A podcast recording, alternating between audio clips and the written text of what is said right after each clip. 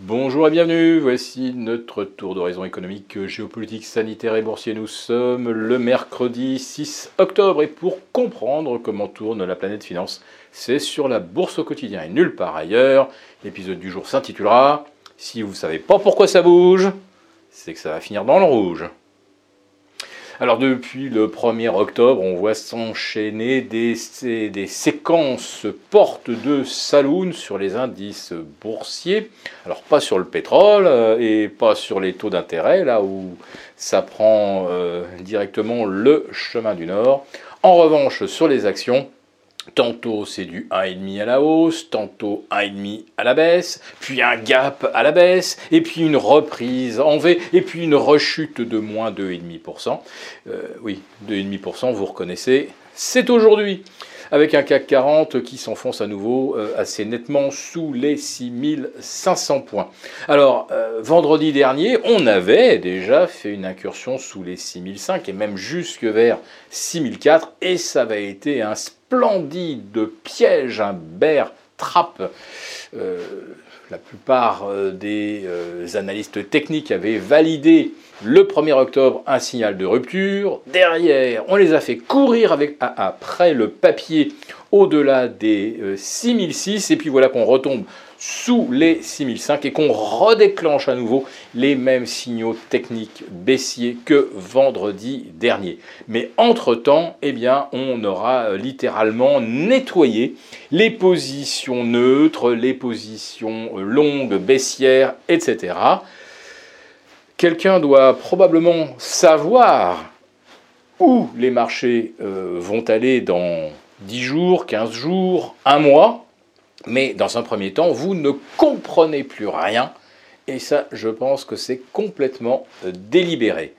Mais je peux vous dire d'expérience quand vous ne comprenez plus pourquoi ça bouge, eh bien c'est que ça va finir dans le rouge. Et là, je ne vois pas comment le nouveau signal baissier qui se déclenche va être cette fois-ci invalidé.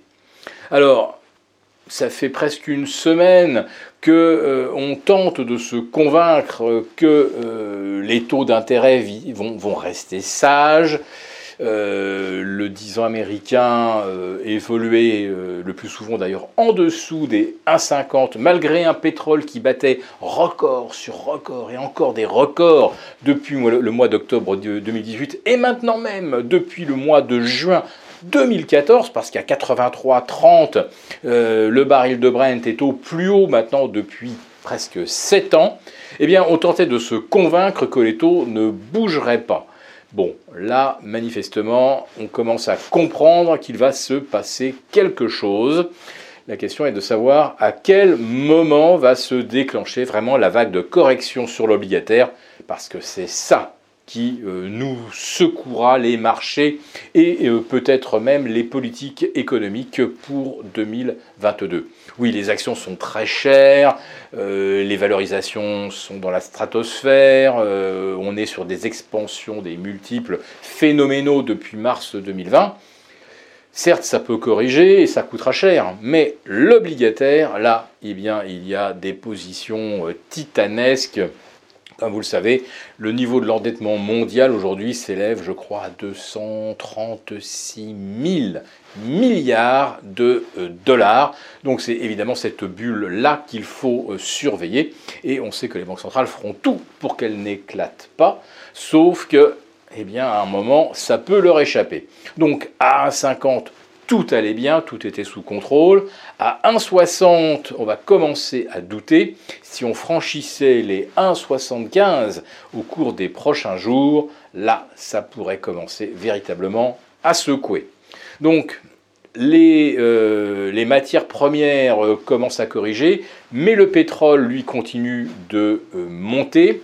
Et euh, si le pétrole va bien à 85 dollars sur le euh, Brent et qu'on atteint les 83 sur le WTI, euh, tout le monde aura bien compris que le scénario inflationniste qu'on nous disait transitoire ne le sera pas et que c'est la crédibilité des banques centrales qui, elle, devient d'un coup transitoire.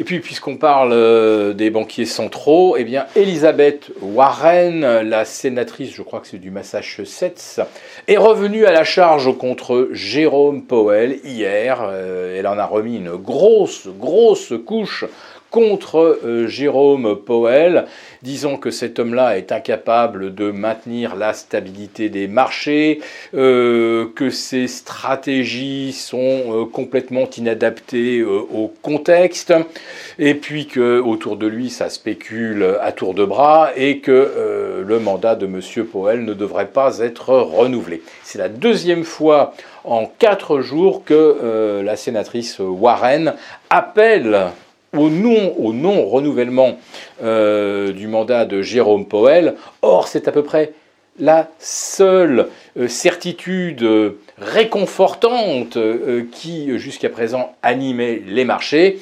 Peu importe qu'il y ait une nouvelle vague de pandémie, peu importe que l'économie ralentisse, si notre ami Jérôme Powell est toujours aux affaires en 2022 et jusqu'en 2026, alors tout va bien. Donc j'ai l'impression que là, euh, cette possible éviction de Jérôme Poel, ça aussi, ça peut nous mettre les indices dans le rouge et profondément dans le rouge, et pas que les actions, mais également les obligations. Et là, comme on dit, ça rigole plus. Si cette vidéo vous a plu, n'hésitez pas à nous mettre un pouce. On vous retrouve demain pour un live avec nos abonnés premium de la lettre des affranchis. Ne manquez pas ce rendez-vous vu la tournure que prennent les événements.